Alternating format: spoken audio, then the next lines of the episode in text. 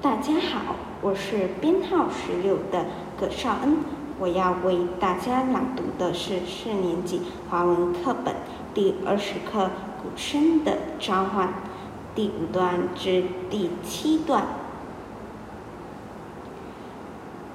我校第一届二十四届令鼓鼓队的老教练，虽已白发苍苍，但人见不如非得上他致辞。深如公众的将二十世纪令古的历史和渊源娓娓道来。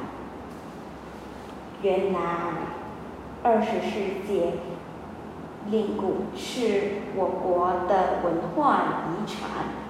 创立年月不长，还未经历百年的岁月沉淀，却已得到国际性的认可。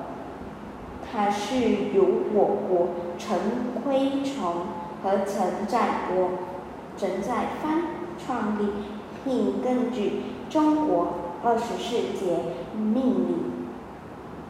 二十四节气是古时农耕时代的时间表，农作物需要遵循时令的变化规律，因此节令鼓的几个基本动作都与农作有关，例如插秧、割稻。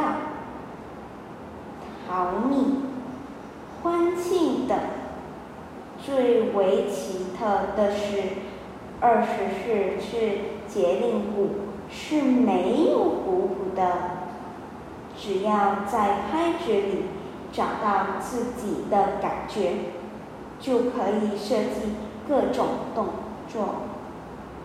因此，每一场二十四节令鼓的表演。都断挑战鼓队和鼓手的创意。我朗读完了，谢谢大家。